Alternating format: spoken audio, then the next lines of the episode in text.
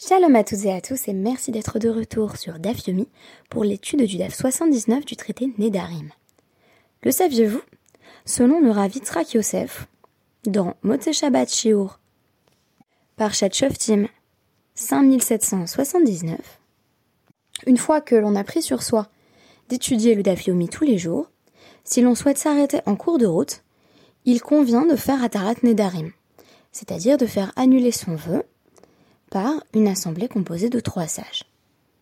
En effet, des objectifs spécifiques en matière de Torah constituent une forme de neder, c'est-à-dire un vœu qui engage. On sait maintenant à quoi s'en tenir. Pas question d'arrêter le Dafyomi pour l'instant, à moins de pouvoir convoquer un tribunal rabbinique. Et cela tombe bien puisqu'aujourd'hui nous allons justement parler des experts.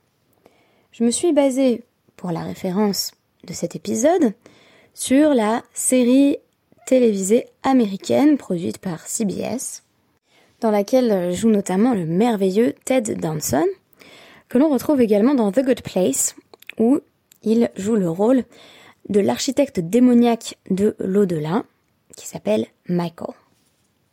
Mais si les experts de la série CSI sont des professionnels du crime, c'est en matière de vœux qu'il convient de se spécialiser pour pouvoir faire Atarat Nedarim. Aujourd'hui, nous évoquons donc deux points. D'une part, le rôle spécifique du ou des sages dans l'annulation des vœux, et d'autre part, les maris qui font mine d'acquiescer aux vœux de leurs femmes pour pouvoir mieux les annuler par la suite. Quel recours juridique existe contre des maris de ce genre? Cela nous fournira une clôture parfaite à l'étude de dixième Pérec du traité Nedarim, largement consacré à la Hafarat Nedarim, c'est-à-dire au procédé spécifique concernant le père d'une jeune fille ou l'époux d'une femme mariée, procédure qui permet donc à ces figures domestiques d'invalider un vœu féminin. Rappelons que ces deux procédures de Hafarat Nedarim et de Hatarat Nedarim sont en quelque sorte présentées comme étant concurrentes. On se souvient de ce passage d'ailleurs cité dans le podcast consacré au Davdir, le DAF 78, de la citation Ze Hadava, littéralement telle est la chose, expression qui semble purement explétive mais dont les sages vont tirer bon nombre d'enseignements. On a donc cette citation de Bamidbar 32 qui permettait aux sages de rappeler Chacham Matir, un sage a cette spécificité de pouvoir libérer du vœu, délivrer d'un vœu existant. Mais le mari lui ne le peut pas. Tanya Hadava. On nous enseigne également, voici la procédure spécifique. Baal me faire, Ven Chacham me faire. Le mari, lui, il annule, il détruit le vœu, mais le sage ne peut pas, de son côté, procéder de la sorte. Donc, à chaque figure, son procédé spécifique. Mais les sages n'en ont pas fini avec Ze Hadavar, puisqu'ils vont également proposer dans notre dev du jour une analogie, cette fois-ci avec Vayikra 17.2. Ze Hadavar bi Shrute Chutz, lorsqu'il est question des sacrifices qui auraient été faits à l'extérieur euh, de la Hazara, de la cour du temple, il s'agit là d'une interdiction posée dans le, chapitre, dans le 17e chapitre du Lévitique. On aurait donc une analogie possible qui va permettre à la Gemara de nous présenter l'idée que pour faire Atarat Nedarim, on peut faire intervenir trois personnages qui sont appelés des Hediototes, donc qui n'ont pas besoin d'être des juges spécialisés, mais qui en savent quelque chose en matière de vin. De même que dans ce cas des sacrifices qui n'auraient pas été offerts au bon endroit, on nous dit que vont être convoqués Aaron, Ubanav, Vechol Israël, donc trois protagonistes, trois groupes de protagonistes, Aaron, ses fils et l'ensemble du peuple. Af, Parashat Nedarim, de même dans ce passage qui nous parle des vœux, on va avoir en quelque sorte Aaron, Ubanav, Vechol Israël.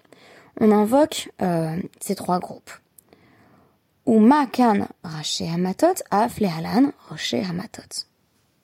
Et on poursuit l'analogie linguistique, de même qu'il est écrit euh, toujours dans le livre des nombres, euh, deuxième verset du 30e chapitre que Moshe s'est adressé au chef des tribus. De même, lorsque Moshe, dans le Lévitique, a voulu enseigner ses lois au sujet de l'interdiction de sacrifier en dehors de l'enceinte du temple, il s'est adressé de nouveau au chef des tribus. C'est ce qui va permettre à la Guémara de déduire que un groupe de trois juifs peut annuler des vœux. Le site du Daf Yomi Center avance que on apprend de ce passage que un juif lambda peut être impliqué, pourvu qu'il connaisse les lois, dans le processus de Hatarat Nedarim, parce que toutes ces lois sont démocratiquement adressées non seulement à Aaron, le Kohen Gadol et à ses fils, mais aussi à Kol Israël. Mais pourquoi la Gemara va-t-elle préciser que cela implique spécifiquement trois personnes?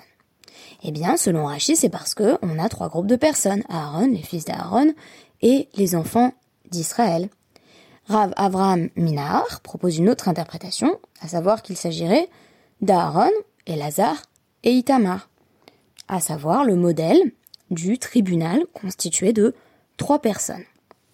Et si l'on pense à objecter que Aaron avait en réalité quatre fils et non deux, il convient de rappeler qu'Aaron n'avait plus que deux fils suite à la mort de Nadav et Avion. Quant à la mention de tout le peuple d'Israël, eh bien c'est pour nous préciser que l'on n'a pas besoin euh, que ce soit un sage, un juge, un érudit qui se prononce sur les vœux, il suffit de trois personnes qui en savent quelque chose au sujet des vœux.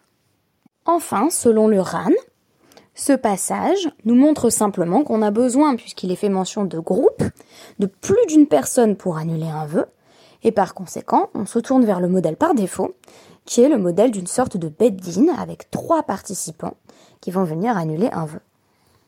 Rafrizda rapporte au nom de Rabbi Yochanan qu'un Yachid Mumche peut également annuler un vœu. Il s'agit d'ailleurs des cas que nous avons analysés jusqu'ici, à travers le dafyomi, c'est-à-dire qu'un expert autorisé peut venir lui-même annuler le vœu seul. Il s'agit par exemple de l'un des sages.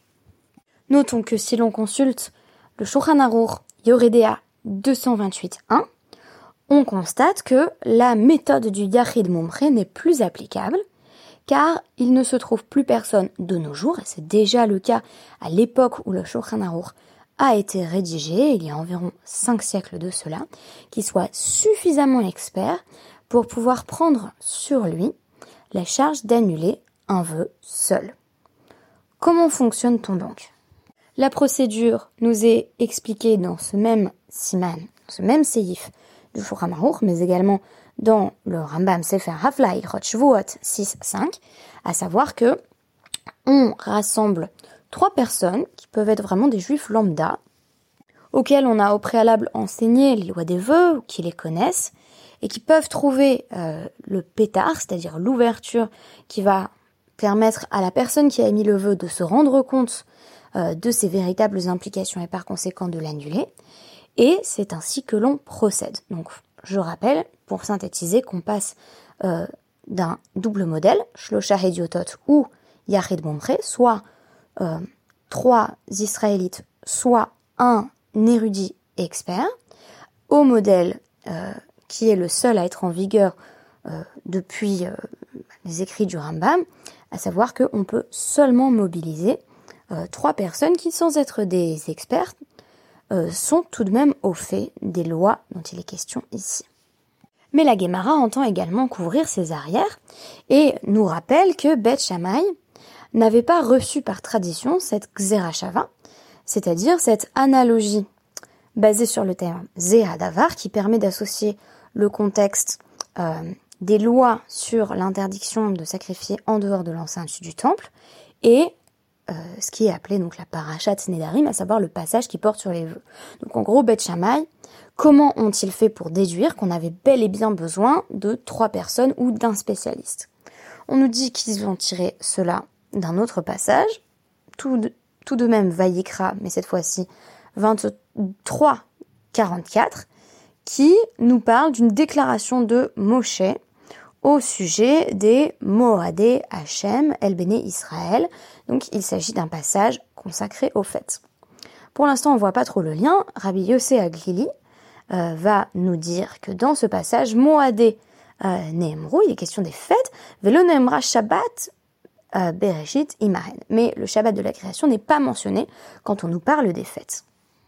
Et Ben Azaïd ajouté, Moadé Nehemru, ça parle des fêtes.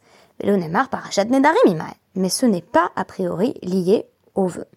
Alors vous me direz comment est fait pour déduire? Pour l'instant, on nous dit il n'y a pas de lien entre ces deux passages, donc euh, ça ne répond pas immédiatement à notre question. Ravasi Barnatan va noter à ce sujet que, en réalité, on a un passage, euh, donc justement tiré des nombres, chapitres 28 et 29, qui traite spécifiquement des halachot liés aux fêtes. Et il va nous dire, est-il bien vrai que lo neemra parashat nedarim En réalité, oui, il y a un lien de succession entre euh, le passage sur les fêtes et le passage sur les vœux.